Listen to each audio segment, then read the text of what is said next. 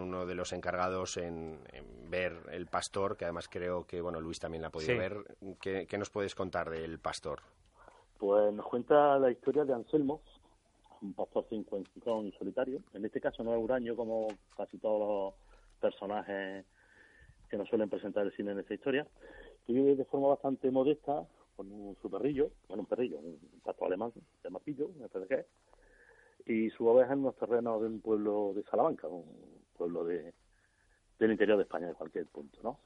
Ahí durante el boom inmobiliario eh, recibe la oferta de una promotora que trata de comprar su terreno junto con todos los terrenos de los alrededores de los vecinos para hacer un macro proyecto eh, con centros comerciales, en fin, todo lo que se ha visto en todos estos en todos estos tiempos y Anselmo que no conoce otra forma de vida y no conoce nada más allá de lo que es su tierra y su y su oveja se niega rotundamente.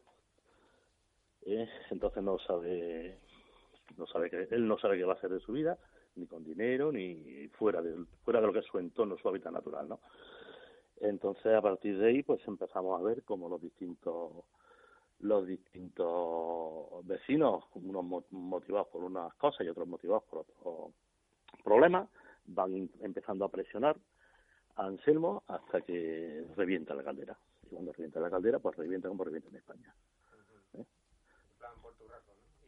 Eh, bueno, por no hacer un spoiler, sí.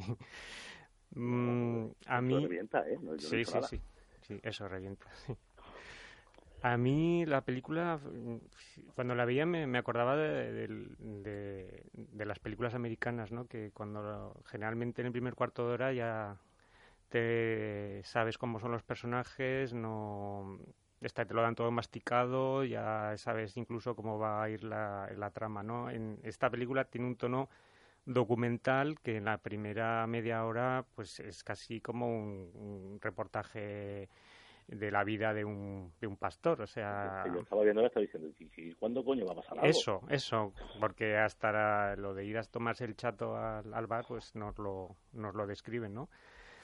Y eh, los, los, manises que dices, sí. Ponme, unos manises. Y luego, pues, eh, como se recurre a actores que no conocemos y muchas veces no sabes quién es el que han cogido en el pueblo para hacer tal papel o quién es el actor profesional, porque es todo como muy documental, o sea, eh, luego ya empiezan a pasar las cosas y es verdad que al final es cuando ya tienes un poco el conjunto formado y es cuando empiezas un poco a, a, disfrutar de como película más que como, como documental.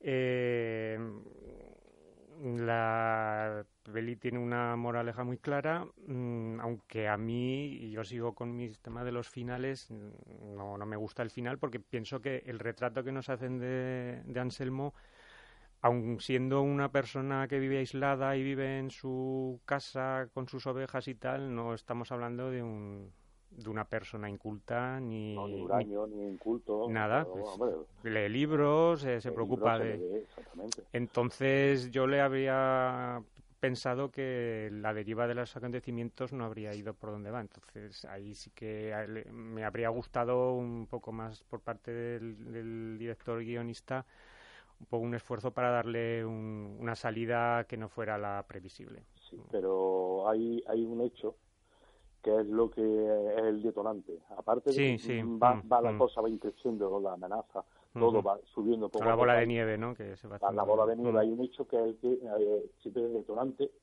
para que ya pierda los papeles totalmente. Es verdad, sí. Y no lo voy a decir. Sí, sí, sí. sí. No serás tú quien lo diga, ¿no? No, serás tú. Eh, no seré yo, no seré yo, no seré yo quien lo diga, ¿no?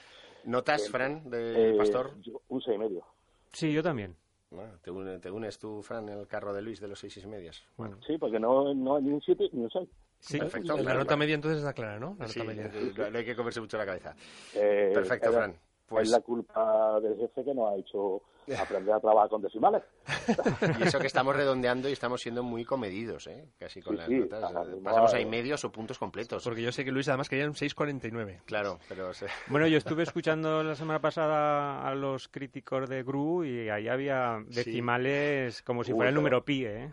No, sé de quién lo habrán oído. No sé, no sé. Bueno, pues Fran, eh, un, placer, un placer tenerte de nuevo con nosotros y hasta el próximo día.